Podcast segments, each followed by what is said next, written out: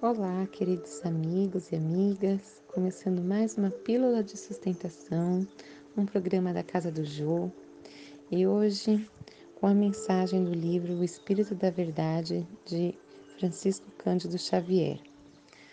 Jesus e você. Nosso Mestre não se serviu de condições excepcionais no mundo para exaltar a luz da verdade e a bênção do amor. Em razão disso, não guarde renovação exterior na vida diária para ajudar. Comece imediatamente a própria sublimação. Jesus não tinha uma pedra onde recostar a cabeça. Se você dispõe de mínimo recurso, já possui mais do que ele. Jesus, em seu tempo, não desfrutou qualquer expressão social. Se você detém algum estudo ou título, está em situação privilegiada. Jesus esperou até os 30 anos para servir mais decisivamente. Se você é jovem e pode ser útil, usufrui magnífica oportunidade. Jesus partiu aos 33 anos.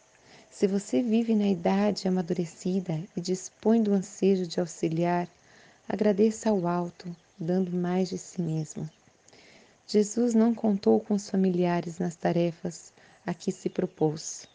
Se você convive em paz no recinto doméstico, obtendo alguma cooperação em favor dos outros, bendiga sempre essa dádiva inestimável. Jesus não encontrou ninguém que o amparasse na hora difícil. Se você recebe o apoio de alguém nos momentos críticos, saiba ser grato. Jesus nada pôde escrever.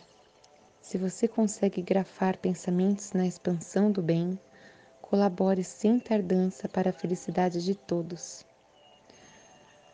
Vemos assim que a vida real nasce e evolui no espírito eterno e não depende de aparências para projetar-se no rumo da perfeição. Jesus segue à frente de nós. Se você deseja acertar, basta apenas segui-lo André Luiz. E assim, Jesus, manso e humilde de coração, não teve muitas coisas como hoje nós temos, nem tantos recursos. E mesmo assim, Ele é a quem devemos seguir como exemplo.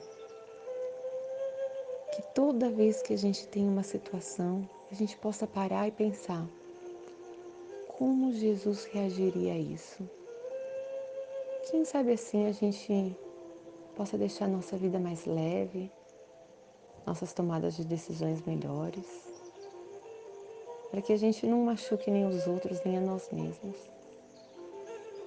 Então, que nessa semana, quando a gente se deparar com alguma situação, vamos pensar: como Jesus reagiria a essa situação? Fiquem em paz, com o amor de Deus. Que assim seja.